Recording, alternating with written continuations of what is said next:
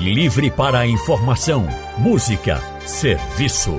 Rádio Livre para você. O consultório do Rádio Livre. Faça a sua consulta pelo telefone 3421 3148. Na internet www.radiojornal.com.br. 8 de abril é conhecido como Dia Mundial de Combate ao Câncer, um termo que representa mais de 100 tipos de doenças malignas e que assusta bastante. Qualquer câncer é perigoso em todas as faixas etárias, mas nos jovens os casos de câncer vêm crescendo. E o que é está acontecendo? Este é o assunto do consultório do Rádio Livre hoje. Para conversar com a gente, nós convidamos o médico oncologista Dr. Felipe Marinho. Dr. Felipe é doutor em oncologia, é coordenador do Centro de Pesquisa Clínica do Hospital de Câncer de Pernambuco e oncologista da Multiemo Oncoclínicas. Dr. Felipe Marinho, muito boa tarde. Seja bem-vindo ao consultório do Rádio Livre. Oi, boa tarde, muito obrigado pelo convite. É, é muito bom estar aqui novamente para tentar tirar as dúvidas da população. A gente que agradece, doutor Felipe, pela sua presença, sua disponibilidade aqui no consultório. E também estamos recebendo aqui uma outra convidada, é a médica oncologista clínica, doutora Luana Falcão. Doutora Luana atende não com clínicas, Hospital do Câncer de Pernambuco e também no Hospital Barão de Lucena. Doutora Luana Falcão, muito boa tarde também. Seja bem-vinda ao consultório do Rádio Livre. Boa tarde, Anne. Agradeço também o convite da Rádio Jornal e para a gente possa conversar sobre esse assunto tão importante nos dias atuais. A gente que agradece também sua disponibilidade, viu, doutora Luana, por estar com a gente também nessa tarde de hoje. E eu quero convidar todos os ouvintes a participarem conosco. Vocês têm alguma dúvida sobre câncer? Câncer nos mais jovens chama atenção? Tem algum caso na família? Já enfrentaram algum problema como esse? Querem tirar dúvidas, fazer perguntas, esse é o momento para vocês terem acesso aí a dois médicos oncologistas, doutora Luana e doutor Felipe. Então, para participar é fácil, é só você mandar uma mensagem para o nosso WhatsApp, 991478520, ou você pode ligar aqui para a Rádio Jornal e conversar ao vivo com os doutores. Para você ligar, o número é o 3421 3148. Doutora Luana, alguns estudos já apontam aumento né, dos diagnósticos de diversos tipos de câncer nas pessoas mais jovens, já aí a partir dos 20 anos de idade. O que pode estar acontecendo para a gente estar tendo esse aumento de casos de câncer nas pessoas com menos idade? Então, Anne, realmente nos últimos tempos, né, foi visto que está crescendo muito é, o diagnóstico nesses pacientes na faixa etária dos 20 aos 49 anos. E a gente associa muito é, os hábitos de vida, né? Questão da dieta, uma dieta pobre em fibra, uma dieta com muito, muitos embutidos, muitas frituras, é, a falta também de atividade física, né? Então, todos esse, esses conjunto de fatores de, das pessoas que não estão tendo uma vida tão saudável como antigamente, mas também a questão do diagnóstico, que está sendo mais diagnosticado, é porque hoje em dia é, as pessoas estão tendo mais acesso né, a fazer o diagnóstico precoce doença a gente está tendo um problema com a conexão aqui da doutora Luana, então deixa eu passar aqui para o doutor Felipe. Também. Cortou um pouquinho, viu, doutora Luana, o áudio, mas deu para entender que hábitos de vida estão aí entre os ah, fatores, né? Entre os fatores mais preponderantes nos jovens, não é isso? Isso também, né? Tem a história pessoal também, familiar, que pode acontecer, mas assim, os hábitos de vida atuais, infelizmente, contribuem né, para o diagnóstico, para a ocorrência do câncer nesses pacientes e também é, em relação à detecção hoje em dia, que está sendo cada vez mais precoce, porque as pessoas estão é, tendo mais acesso a esses exames. E aí, dessa forma, a gente consegue diagnosticar mais precocemente. Nesse ponto é positivo, né? Nessa questão do diagnóstico precoce, doutora? Muito, muito positivo, né? Porque a gente sabe que quanto mais precoce a gente dá o diagnóstico, é, melhor é para tratar, maior a chance de cura nesses pacientes, né? Então, assim, é muito importante, se perceber que tem algo de errado, que está fugindo do habitual, procurar realmente uma, uma ajuda médica, né? Com um especialista. Agora, doutor Felipe, o que todo mundo quer Aliás, o que ninguém quer é um diagnóstico de câncer, seja ele em qualquer idade. E o que todo mundo quer é prevenir. Essa questão dos hábitos de vida que vocês citaram agora, além de ah, a dieta é muito pobre, né, o que a gente come assim, dá preferência, que muita gente dá, vai dar preferência àquelas comidas prontas, enfim. E a fazer, não fazer atividade física ou exercício, mas a, a vida estressada, corrida de todos nós é, esse ritmo também é prejudicial, doutor Felipe? É, seria muito bom que não fosse, né? Mas infelizmente é. é eu gosto muito de falar que, é, na verdade, existe um conjunto de situações onde pode é, facilitar o aparecimento de várias doenças.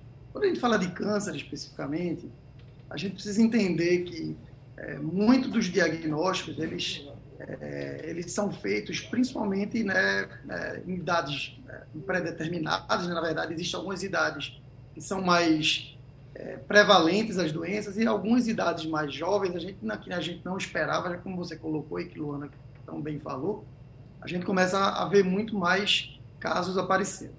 A dieta, o exercício físico, a parte de de estresse, de qualidade de vida, tudo isso pode justificar de forma objetiva, mas a gente tem que entender que nós, como médicos, a gente precisa conversar com a população para mostrar que algumas situações estão é, vêm de nós e outras situações não vêm de nós em relação ao aparecimento do câncer. Então, é, existem, como a Luana colocou, o histórico familiar. Né? Hoje, o histórico familiar ele faz uma parcela não tão grande, mas importante da população, né, onde é, isso já vem de pai e de, de, mãe para o filho e faz com que ele tenha uma chance maior de ter câncer. E a, a, todo, toda essa exposição que a gente tem é, de forma mais precoce acaba ajudando a situações que no passado a gente não via acontecer de forma tão corriqueira. Então, hoje, você tem uma, um acesso, na verdade, não é o ideal, mas você tem um acesso muito mais fácil a drogas que são extremamente carcinogênicas. Né? Você tem o cigarro, a bebida alcoólica, a, alguns tipos de alimentação. Né? Hoje, a, a gente tem aí é, vários tipos de comida que podem é, é, favorecer o aparecimento de câncer. Sabe?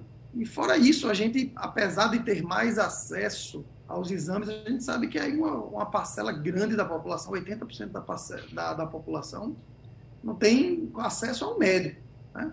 Então, você pega aí toda a população do, do SUS, ela, ela tem dificuldade de marcar um médico clínico.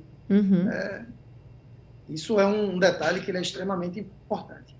Quando a gente fala de câncer em jovens, a gente precisa entender, como eu falei, que existem algumas, alguns fatores que são inerentes a nossas atitudes e alguns que não são inerentes às nossas atitudes.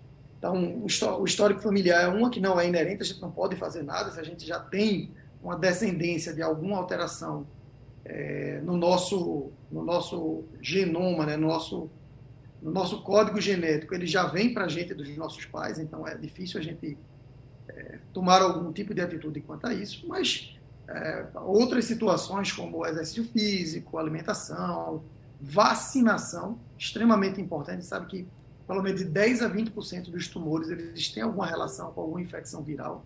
Né? Então, HPV principalmente, que a gente tem uma vive uma epidemia né, de, de tumores relacionados a HPV, principalmente os tumores de colo uterino.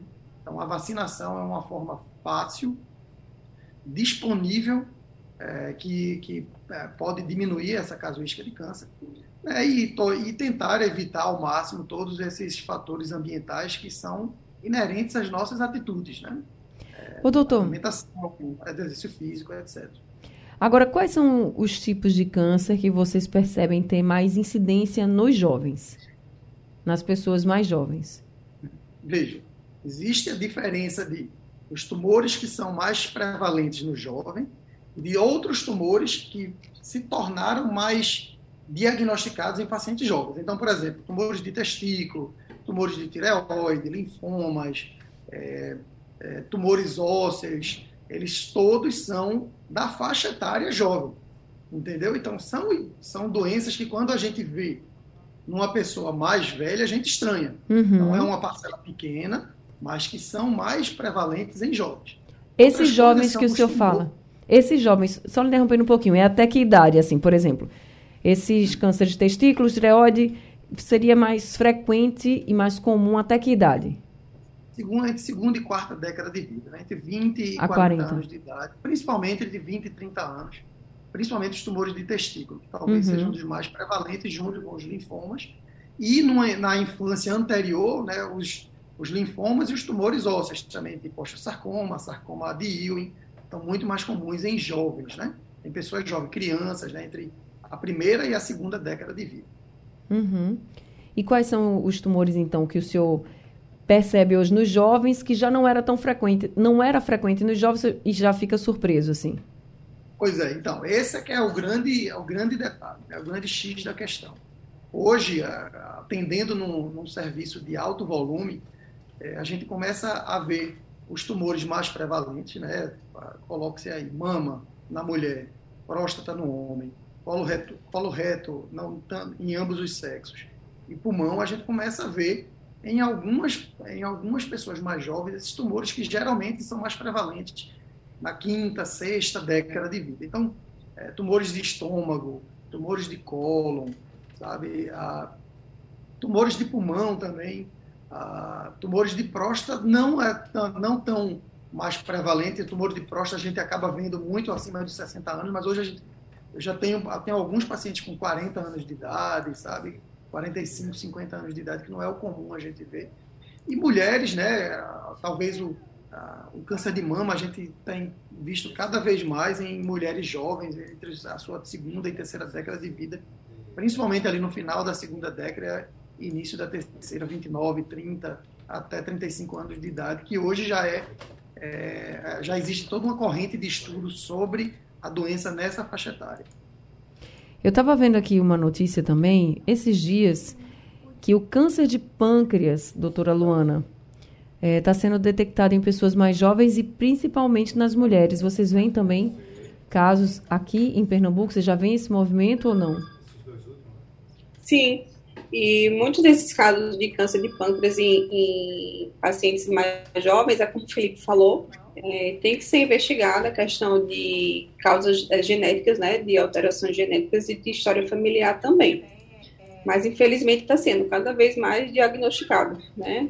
E a gente, de pâncreas. E eu, eu fico, quando eu vi essa notícia, fiquei bem preocupada porque o câncer de pâncreas é um dos cânceres mais agressivos, né? Quando a gente fala assim de tipo de câncer, né?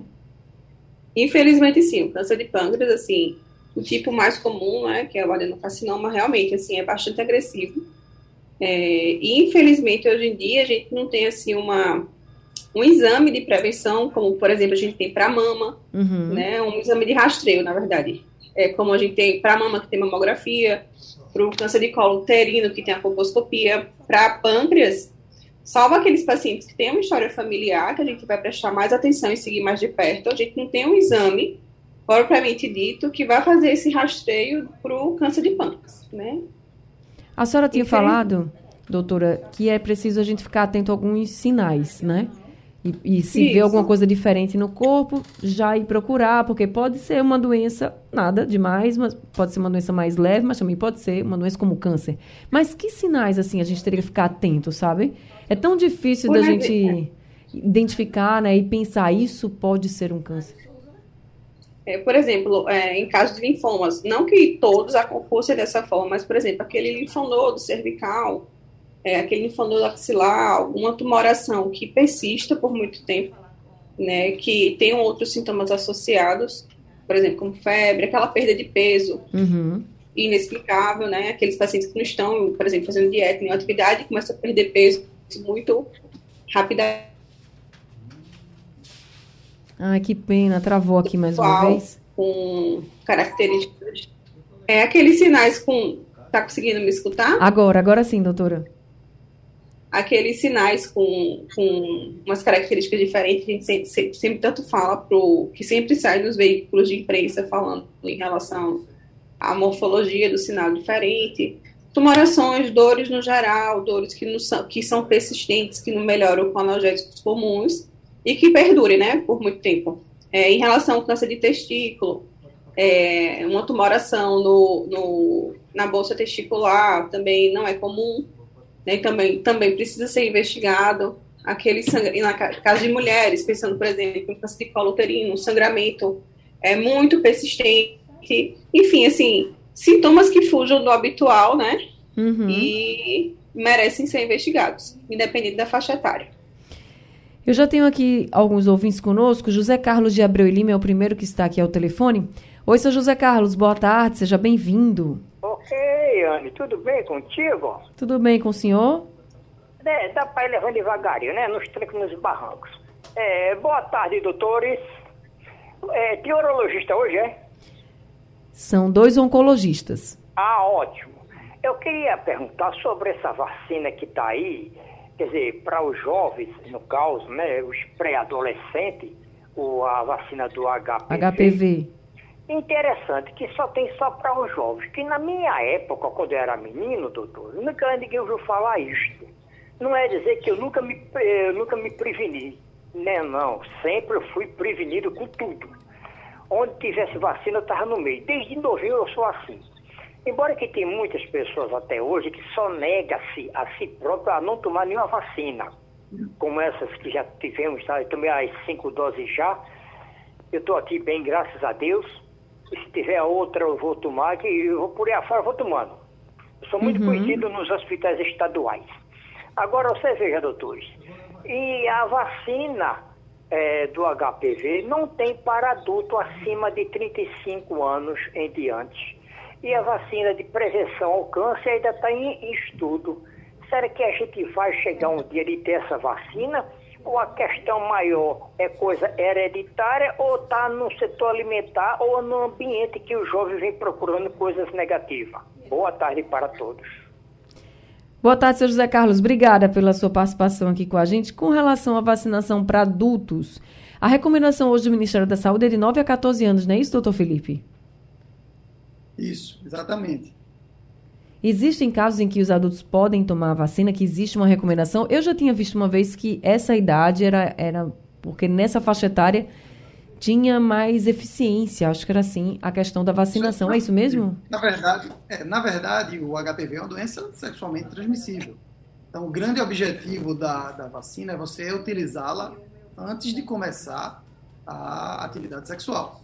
A, o, grande detalhe do HPV é que é um vírus que ele se, que ele se aloja lá, né, depois dele, você, você é contaminado durante o ato sexual e ele fica lá de, de forma latente até que ele possa ou ser clareado do corpo, ou seja, ser eliminado do corpo, ou ele, ele se forme numa, numa infecção crônica. E essa infecção, inflamação crônica é que vai levar à mudança do, da célula normal para a célula cancerígena.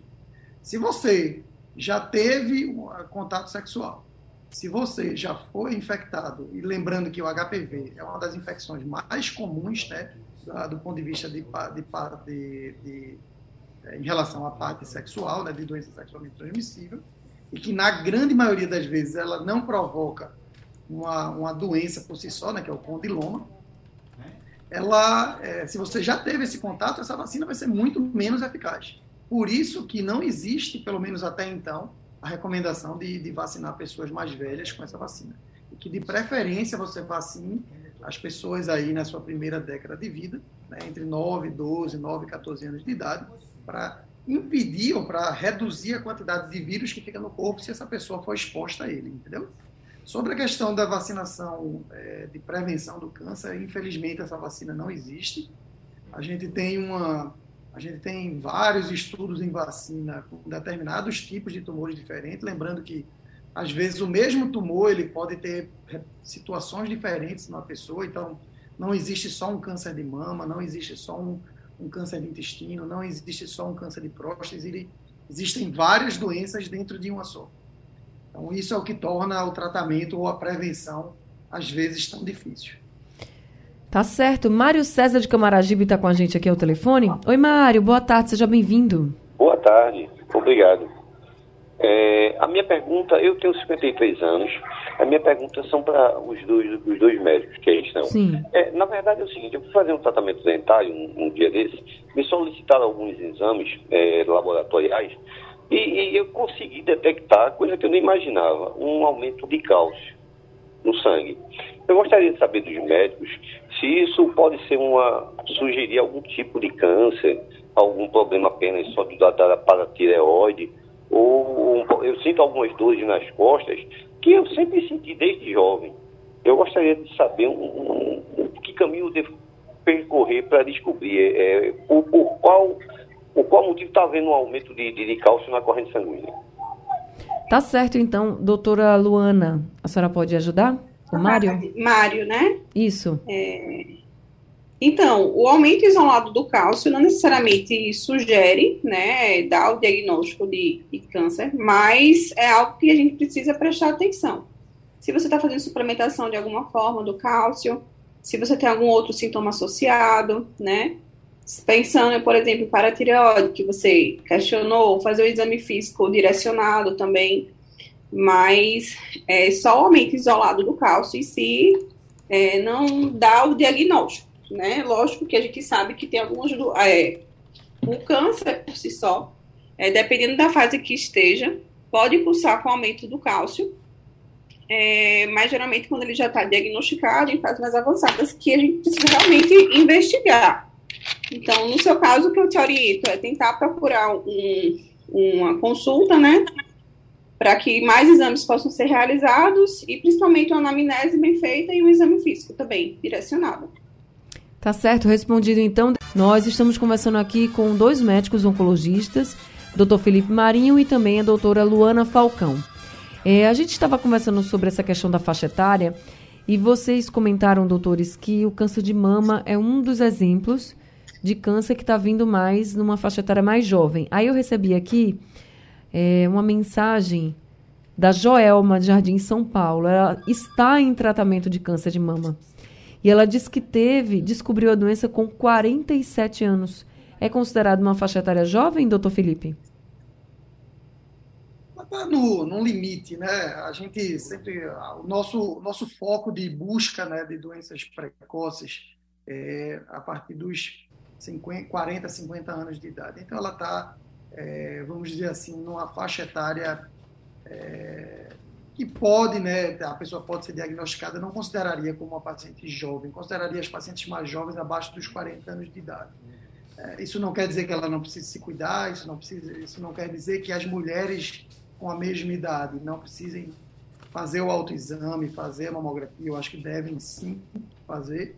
E principalmente, né, quando a gente fala em mulher, em pessoas jovens, para aquelas que tiveram algum caso na família. Né? Então, um parente de primeiro grau, um pai, uma mãe, uma irmã, um avô, um, no caso, uma avó, ah, que elas é, sempre tomam, tomem esses cuidados, façam a sua, o seu autoexame e consultem um médico para entender qual é o melhor momento para começar a fazer os exames de rastreio, como mamografia ultrassom.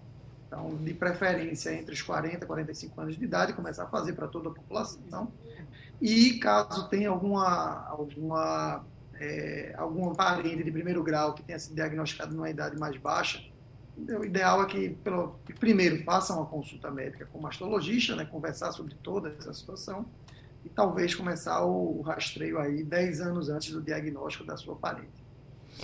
E aí a gente reforça aqui essa questão do câncer de mama, que é um dos tipos de câncer que os doutores colocaram que tem exame de rastreio. Porque tem exames, por exemplo, que não tem. Então, para a gente que é mulher, porque o câncer de mama nos homens até acontece, mas é mais raro. Então, para a gente que é mulher, a gente tem ainda essa possibilidade de rastrear. E se tiver o câncer de mama, que a gente não quer ter, claro, mas que seja descoberto o mais rápido possível, mais cedo possível. Deixa eu falar agora com Ladjane de Campina do Barreto, ela está aqui ao telefone. Oi, Ladjane, boa, boa tarde, tarde, seja bem-vinda. Obrigada mesmo aí pela senhora, pelo esse espaço. Ana, que Deus continue te abençoando e trazendo esclarecimento para a gente. Ai, é, amém, para todos tem nós. Tem sido uma bênção esse programa de vocês. A gente não consegue médico mesmo. É difícil marcar. Agora mesmo, onde eu moro aqui, Campina do Barreto, nem teve atendimento hoje do médico, porque estão roubando os ar-condicionados das salas. Hum. Aí pronto, aí a gente fica complicado, né? Mas o meu caso, a pergunta meu é: Deus. Meu filho, eu descobri um câncer nele aos oito meses de nascido, ele só viveu até os 17 anos. Eu tive câncer de colo e tive câncer de mama. Foi descoberto aos 34 anos. E agora eu estou com uma sobrinha com câncer de ossos. Que eu nunca tinha visto falar em câncer de ossos. Eu tinha visto falar em um quilo e meio de câncer, mas esse de ossos eu não tinha visto falar. Aí eu queria saber assim, minha sobrinha tem 19 anos. Aí eu queria saber assim, tem algum exame na gestação ou em qualquer jeito de se descobrir que a pessoa tem predisposição a essa maldição? Porque o câncer é, é a causa de destruição de muitas famílias, porque parece que quando um, quando um tem, todos os outros vão, pegando, vão começando a ter devagarinho, devagarinho, e muita gente que não entende, aí diz assim, não vou ficar com fulano não, fulano pegou câncer. Eu queria que eles explicassem também aí que câncer não se pega só porque dormiu com alguém com câncer, porque amamentou no seio de uma mulher que antes tinha seio e não sabia que tinha câncer. Então vai ajudar muito, Anne. Deus te abençoe. Te leve de volta para casa em paz e salvamento. Obrigada Amém, mesmo. todos nós. Obrigada, viu, Ladiane? Doutora Luana, então vamos começar explicando para ela. Ela fez várias perguntas, tem um histórico já na família de câncer da Ladiane, né? É, é, primeira, na primeira pergunta, em relação a, ao histórico familiar, realmente ela tem uma história bem forte, né, do filho, pelo que eu entendi, até os 17 anos. Ela tem história pessoal Isso. e tem uma sobrinha, que também tem um histórico, né? E a é sobrinha importante... com 19. A Como? sobrinha hoje com 19 anos. 19 anos, isso. É importante fazer um, um, um estudo dessa família, é, começando por ela, no caso, né, a paciente, a, a dona Ladjane, é, com o oncogeneticista, que na verdade quem é que faz, que faz essa parte de oncogenética, para pesquisar o, os tipos de medicação, ou os tipos de, de neoplasia que ela teve e fazer estudo genético, saber se ela tem alguma mutação. E a partir daí, encontrando realmente alguma alteração, que a gente fala essa mutação é alteração no gene, que pode predispor a determinados tipos de cânceres, é, se estiver presente, começar a pesquisar é, no restante da família, né? Nos filhos, é, essa questão dessa, da sobrinha que ela teve também. É, então, tem alguns hospitais aqui em Recife que já oferecem esse suporte em oncogenética e que ela pode também estar procurando estar se informando com o médico oncologista dela, que ela certamente deve estar fazendo esse acompanhamento, e para que ele possa ser, ela possa ser investigada da melhor forma possível. Até porque é importante fazer esse estudo para o aconselhamento familiar. Ô, doutora né? Luana, esse hospital é público ou só tem na rede privada? Sim. Tem hospitais públicos, né? Que fazem, né? Tem, tem, faz. Alguns hospitais estão fazendo sim. É, na verdade, grande parte dos hospitais hoje em dia é, públicos estão fazendo né, esse estudo, tem sempre uma pessoa de referência no serviço que, gente, que possibilita é, fazer esse estudo, né? Lógico que a gente é criterioso no, nos, nas indicações para se encaminhar para esse especialista, mas hoje em dia, sim, a gente consegue ter esse acesso no SUS. Né? Eu acho que é um ganho muito importante. É, e sobre o preconceito? A segunda parte... Oi? Sobre o preconceito, né, que ela falou aqui. É, esse preconceito é muito triste, né, para os pacientes que passam por isso, é, mas não, o câncer é, é, não é transmissível, né? O que é transmissível, por exemplo, é um vírus, né? Como, gente, como o Felipe bem falou em relação da pergunta anterior em relação ao HPV, né? A gente sabe que é uma doença, uma DST, e que ela pode ser transmitida por relações sexuais, mas que o câncer em si, não, né? Ele não é transmissível. E eu acho que é importante a gente falar cada vez mais sobre isso, porque os pacientes já passam por tanta dificuldade com tanto com o diagnóstico, com o tratamento em si, e ainda tem essa questão do preconceito, né, do câncer. Mas não pega. Não pega. Que fique aí o alerta para quem ainda achava que pegava, né? Marcos de Jaboatão dos Guararapes também está com a gente. Aqui é o telefone. Oi, Marcos, boa tarde. Boa tarde, André Barreto. Boa tarde aí, doutores. A minha pergunta é, é, foi através do colega meu, que não, não é o meu caso não, doutor, viu? É para ele, que ele é apanhado para falar. Eu sou não. É assim, sabe a minha pergunta? Quem tem testículo maior, maior do que outro é sinal de, de câncer? O que, é que vocês acham? Tá certo, Marcos. Obrigada pela sua pergunta, doutor Felipe. Não, não, Marcos. É, não necessariamente um testículo maior do que o outro ele é um sinal de câncer. Na grande maioria das vezes, o homem ele tem um testículo algo maior do que o outro. Né? Os dois não são simétricos, ou seja, os dois não são iguais. Ah, se por acaso ele entender que o testículo está crescendo, ou ele está palpando alguma coisa endurecida no testículo que ele não tinha antes, o ideal é procurar um médico, mas o fato da pessoa ter um testículo maior do que o outro não necessariamente quer dizer que a pessoa tem um tumor no testículo. Agora é o Edmilson, que mandou um áudio para a gente aqui pelo WhatsApp. Vamos ouvir então o que, é que ele pergunta. Wayne Barreto, oi convidados, que está falando é Edmilson da Caxangá. Eu tenho uma dúvida. É... Essa questão do câncer, principalmente em pessoas mais jovens, é... quando você tem uma constante inflamação do canal do epidídimo ou uma constância em casos de varicocele, casos repetitivos, você faz uma cirurgia, volta, depois faz outra cirurgia e volta. É tendencioso a ter câncer, principalmente essa questão do epidídimo, dessa inflamação, ou não? Doutor Felipe? Oi, é, não tem uma, não existe uma evidência de que a inflamação crônica ou a, a várias inflamações relacionadas à varicocele e no epidídimo ele possa trazer um risco maior. Tá? Quando a gente fala, se ele tá, se o, o questionamento foi sobre o tumor do testículo, é, principalmente a, o tratamento, um tratamento de radioterapia prévio, ou principalmente, talvez aí seja a principal causa, o, o testículo que não desce, certo? Aquela criança que, a maioria das crianças, quando elas nascem, elas nascem com o testículo mais, mais elevado, né? Eles, elas fazem um processo de descida durante o crescimento, até os dois anos de idade. Quando esse testículo não desce, ele fica dentro da barriga, esse testículo dentro da barriga ele tem 100% de chance durante a vida de se transformar num tumor. Então, talvez esse seja o maior fator de risco. Agora, uma, da forma que ele falou de ter varicocele, ter episódios de inflamação, não necessariamente tem uma relação direta com o aparecimento de tumores. Tá certo, respondido então para o Edmilson, muitos casos de câncer vêm sendo registrados ao longo dos últimos anos e agora também em faixas etárias mais jovens, cânceres que antes só eram diagnosticados em pessoas com uma idade mais avançada, agora está sim sendo diagnosticado em pessoas mais jovens.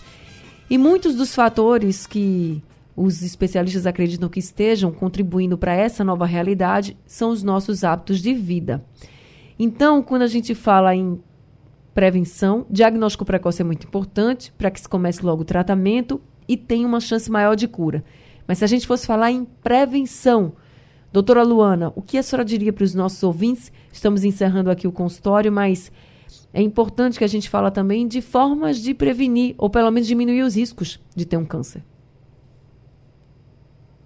Mensagem que deve ficar a gente tentar adotar hábitos de vida saudáveis, né? Então, ter uma, uma, uma alimentação mais é, equilibrada, é, rica em frutas, vegetais, né? Evitar tantos embutidos, frituras, é, praticar, praticar atividade física é, regularmente, cessar o tabagismo, né, reduzir o consumo de bebidas alcoólicas, também é muito importante. É importante o, o acompanhamento regular, sempre que possível, também com, com os médicos, né, para fazer os exames de rastreio e, assim, é, chegar a um diagnóstico precoce, se for o caso, é, basicamente, assim, só, e como o Felipe falou no início, em relação ao, estresse, né, infelizmente, do dia a dia, é, tentar trabalhar também essa questão do estresse. Por isso, doutor Felipe, que dormir bem também é um hábito saudável de vida que a gente precisa adotar, né? A gente não está ouvindo, doutor Felipe, o áudio. Desculpa. Dormir bem, ser feliz, estar de bem-estar com você, com sua família, é, se alimentar bem, tudo isso ele, é, ele tira um pouco dessa, dessa carga né, em cima do seu corpo e faz com que o corpo responda bem a todas as situações. É, gosto de queria deixar realmente um recado para a população da, dos dois grandes dois grandes pilares em relação à prevenção do câncer. Né? Primeiro são aqueles que são inerentes a nós, né, de prevenir, tentar é, se vacinar, evitar as causas relacionadas a vírus, fazer os exames de screening, né, de busca de, de, diagnóstico precoce de forma correta. Se você tem dúvida ou não sabe, procure um médico, né? Não precisa ser oncologista, você pode passar num, num clínico geral e é, ou numa, num, num, ginecologista ou no médico da família. Ele vai pelo menos te orientar é, da, da forma como deve ser feito esse exame. Se você tiver a oportunidade de procurar um, um especialista, ele também vai te orientar de forma melhor. Da mesma forma que, como o Luana já colocou, fazer exercício, se alimentar de forma correta, evitar né, embutidos, bebida alcoólica, cigarro, etc. É isso, gente. Uma, Opa, hoje eu tô só, Anny, só para finalizar, é, um detalhe importante é que se você tem um histórico familiar, é, principalmente forte, como foi daquela, da, daquela da, da, acho que é Ladjane, né, que ela estava falando ali sobre a vida dela, do filho, da, da sobrinha, é, procure um médico, né, procure, tente buscar é, uma ajuda de como, de como, de como diminuir ou pelo menos de, de, de intensificar a busca de tumores em estados precoces, porque no caso dela, né, se ela, se você tem um parente, um parente familiar com histórico de câncer e você tem um diagnóstico de uma alteração do seu da, da sua parte genética que facilita isso, você tem que entender que você vai fazer busca aos tumores de forma precoce. Então você tem uma chance maior do que a população geral. É importante que se diga isso, porque para não se achar que a gente tá, a gente vai prevenir uhum. é, fazendo alguma coisa, a gente vai, vai diminuir a chance de aparecer. Não. Que a gente vai fazer é procurar melhor. Procurar mais cedo e procurar melhor para que a gente consiga dia, diagnosticar de forma precoce e que, que essas pessoas elas tenham é, uma oportunidade de ficar curada desses tumores. Tá certo. Doutor Felipe Marinho, doutora Luana Falcão, muito obrigada por esse consultório, pelas orientações e esclarecimentos que os senhores trouxe, trouxeram aqui para a gente. Doutor Felipe Marinho e doutora Luana, gente, atendem tanto no Hospital do Câncer de Pernambuco quanto também na Oncoclínicas. O número do consultório deles é o 3205-0505. Muito obrigada aos doutores, obrigada também aos ouvintes.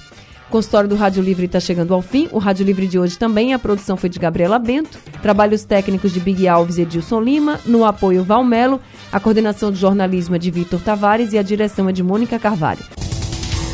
Sugestão ou comentário sobre o programa que você acaba de ouvir, envie para o nosso WhatsApp 99147 8520.